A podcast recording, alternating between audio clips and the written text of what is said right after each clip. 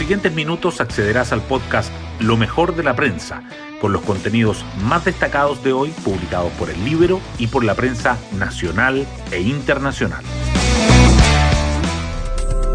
Buenos días, soy Magdalena Olea y hoy viernes 9 de abril les contamos que los números de la pandemia volvieron a hacer noticia ayer por alcanzar el récord de contagios diarios, 8.195 casos.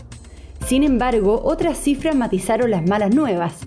El IPC alcanzó un 0,4%, lo que es sorprendentemente bueno dadas las expectativas y la gran liquidez que existe en la economía, lo que provoca una importante presión inflacionaria. Otro número que fue bien recibido tiene que ver con los colegios. Un informe entregado ayer por el Mineduc reveló que de los casi 9.000 colegios y jardines infantiles que funcionaron durante el mes de marzo en el país, solo se detectaron brotes de contagio en el 2,25% de ellos. Así, si se cumplen las expectativas de los expertos respecto de que en mayo se pueda recuperar cierta normalidad, el regreso a clases será con mayor aplomo. Las portadas del día. La situación de la pandemia vuelve a ocupar los titulares principales. El Mercurio dice que el Ministerio de Salud busca reimpulsar la vacunación con 500.000 personas de 48 y 49 años la próxima semana tras récord de nuevos casos, mientras que la tercera agrega que los contagios de COVID-19 en la región metropolitana aumentaron 13% en las últimas dos semanas pese a la cuarentena. Los efectos económicos de la pandemia también sobresalen.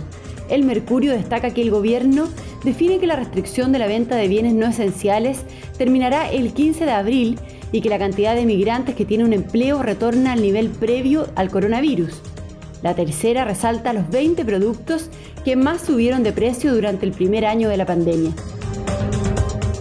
Ambos diarios, además, subrayan que el nuevo ministro del Trabajo, Patricio Melero, intenta frenar el apoyo de Renovación Nacional a un tercer retiro desde los fondos de pensiones y se abre a mejoras en ayudas ante la emergencia.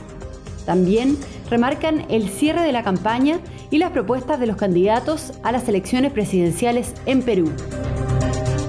Por último, el diario financiero titula que el Banco Internacional apuesta por banca personas y debutará con una plataforma de inversiones para millennials. Temas del Libero. El Libero abre con Jaime Quintana, el padrino político de Guillermo Pirce, padre del detenido con un arsenal de guerra en la Araucanía. La periodista Daniela Vaz nos cuenta.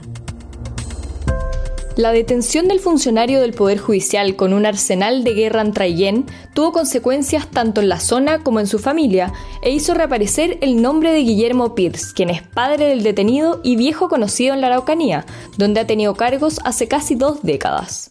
Desde el 94 que Pierce está relacionado con los intendentes de la región, pero asumió como gobernador de Mayeco e intendente subrogante el 2016, mismo año que fue jefe de campaña del actual alcalde de Traillén, que es su sobrino.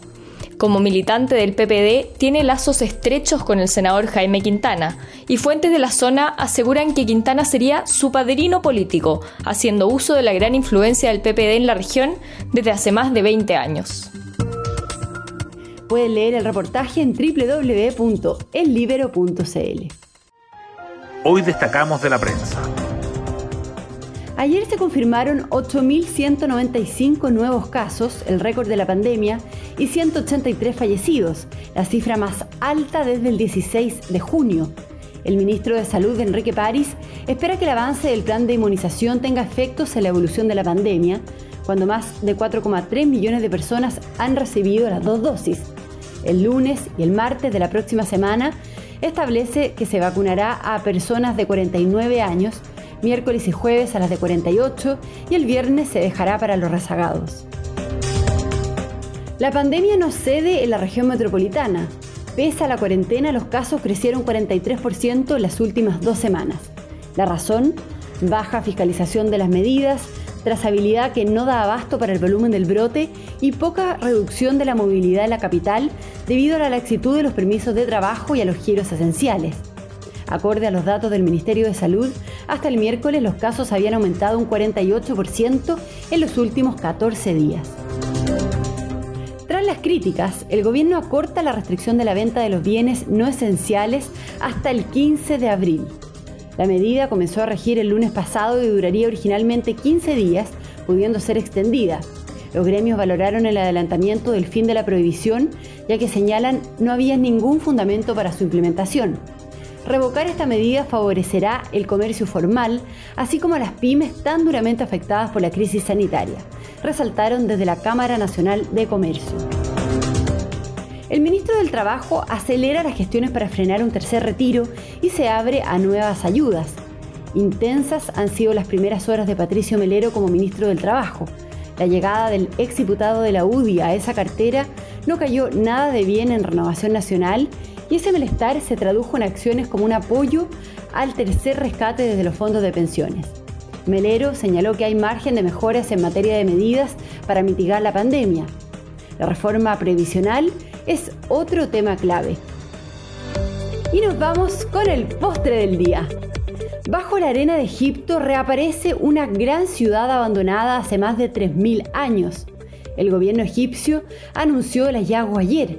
Las estructuras están bien conservadas como si sus antiguos residentes las hubieran dejado hace poco. Por eso se la compara con Pompeya.